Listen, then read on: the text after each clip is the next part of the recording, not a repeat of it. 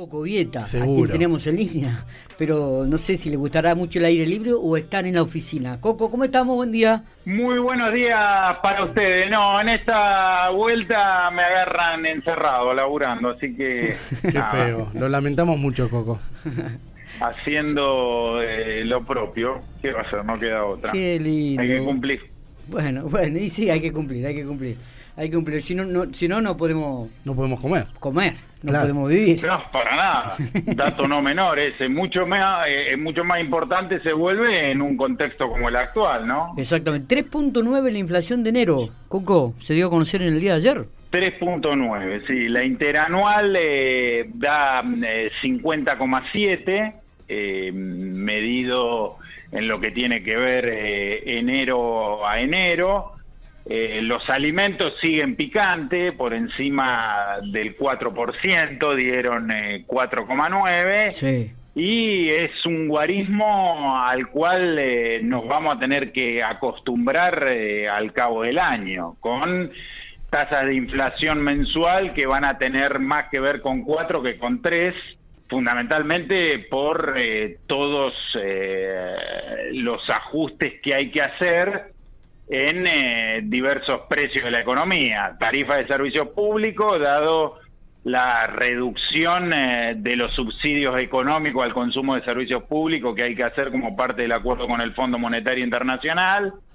Combustible, que en el contexto de un barril de crudo que va mostrando una aceleración en materia de precios, dada el contexto internacional, el conflicto entre Rusia y Ucrania, que eso incide eh, puntualmente en lo que tiene que ver con el precio del crudo, dado que Rusia es un productor importante.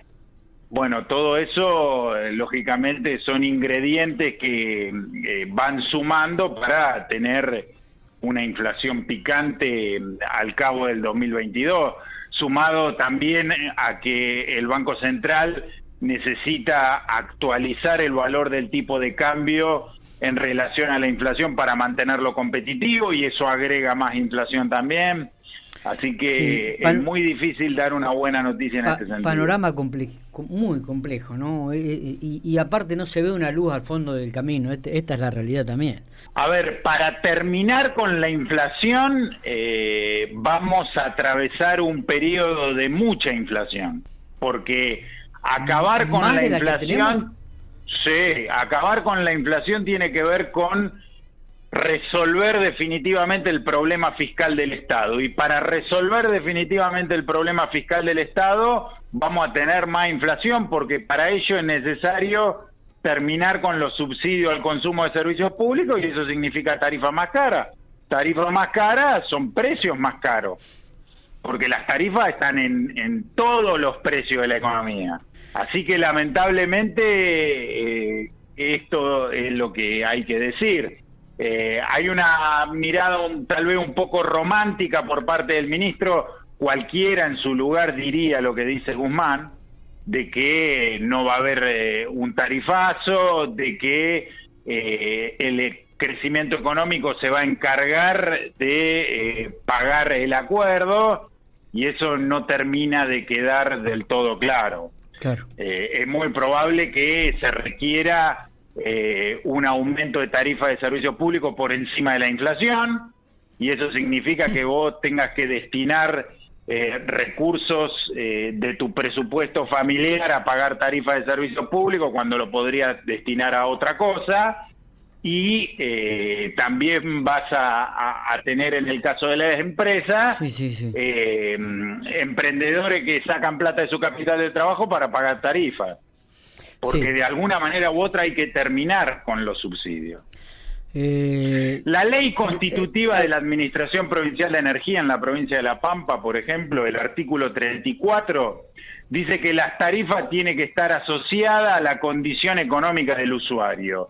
Y acá en La Pampa, la Lula paga lo mismo, un tipo que vive en zona norte, a una cuadra del cementerio, de un tipo que vive en el barrio federal. Es verdad.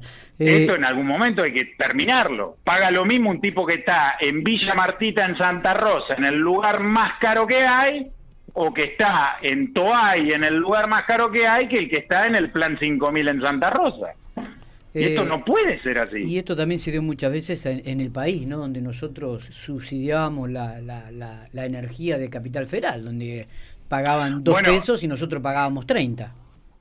Lo que pasa que, y todavía como Edenor, Edesur y Edelap, que son las distribuidoras dependientes de la jurisdicción nacional, tienen otro régimen de subsidio, pagan la energía más barata de lo que la pagamos acá eh, a través de la Administración Provincial de Energía. Pero digo, este es un debate que va a haber que dar porque alguien eh, eh, en, el, en la provincia de La Pampa está siendo subsidiado y no lo necesita.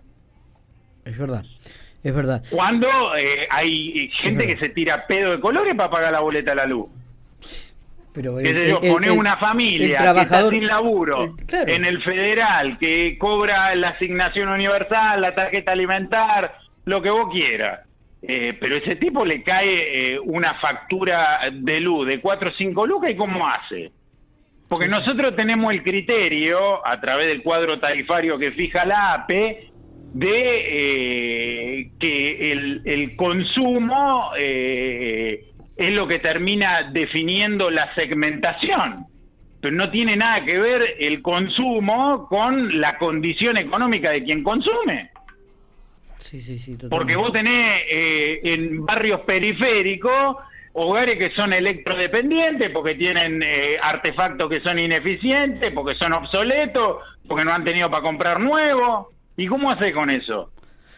Entonces en algún momento esta discusión va a haber que darla.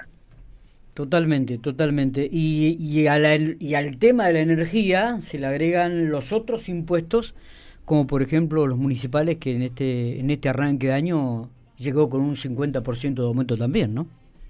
Sí, ahí me parece que eh, da una punta el, el, secretario de Hacienda de la municipalidad de cómo tendría que haber sido, eh, era un aumento muy suculento para hacerlo de un mes para el otro. Yo, por ejemplo, eh, hago toda la parte administrativa y legal de la municipalidad de Bernasconi y ahí establecimos eh, un aumento en etapas que va por trimestre para no pegarle un sacudón al tipo que viene de pagar diciembre. es, lo que, es, lo que, nosotros planteamos cada vez que hablábamos, decíamos, ¿por qué este aumento no se dio durante todo el año, no? O dividido 12 de última, para que no le sienta tanto el bolsillo. Vos tenés esa posibilidad, porque a vos la, la, inflación no te llega toda junta. El, el, tema, yo creo que a partir de ahora eh, me parece que el municipio de Pico lo va a comenzar a analizar y lo va a implementar, Coco, es la sensación que me da.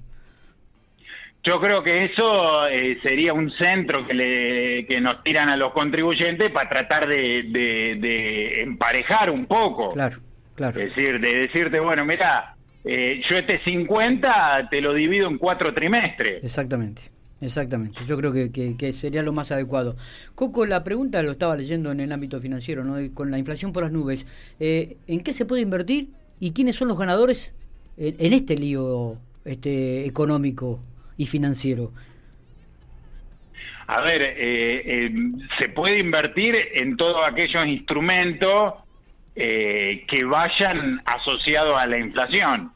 Las personas humanas, lo que mejor tenemos a la mano es el plazo fijo ajustable por unidad de valor adquisitivo, por inflación, dado que defiende la guita y te remunera generalmente una tasa de interés del 1% eh, sobre el capital, aparte de la actualización eh, de la UVA, con lo cual es una linda manera de defender la guita. Las empresas no pueden acceder a, los depósitos UVA, pero tienen otros instrumentos que ajustan por inflación.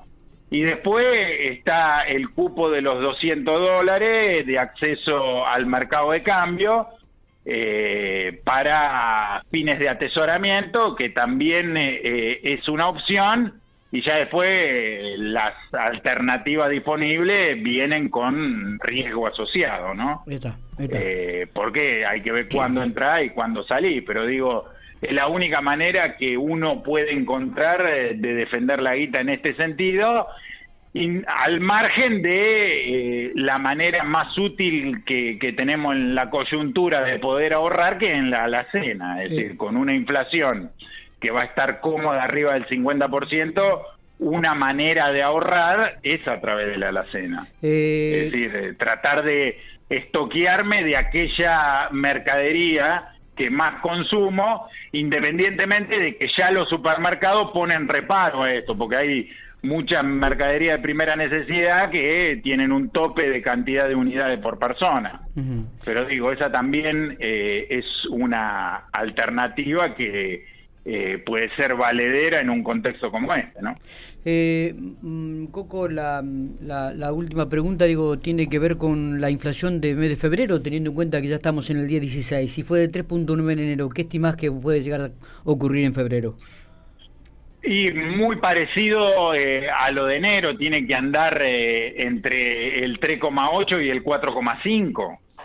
Eh, es muy difícil que baje de ese guarismo porque vos ya en febrero tenés para contabilizar el aumento de los combustibles y eso tiene fuerte incidencia en la ponderación del índice.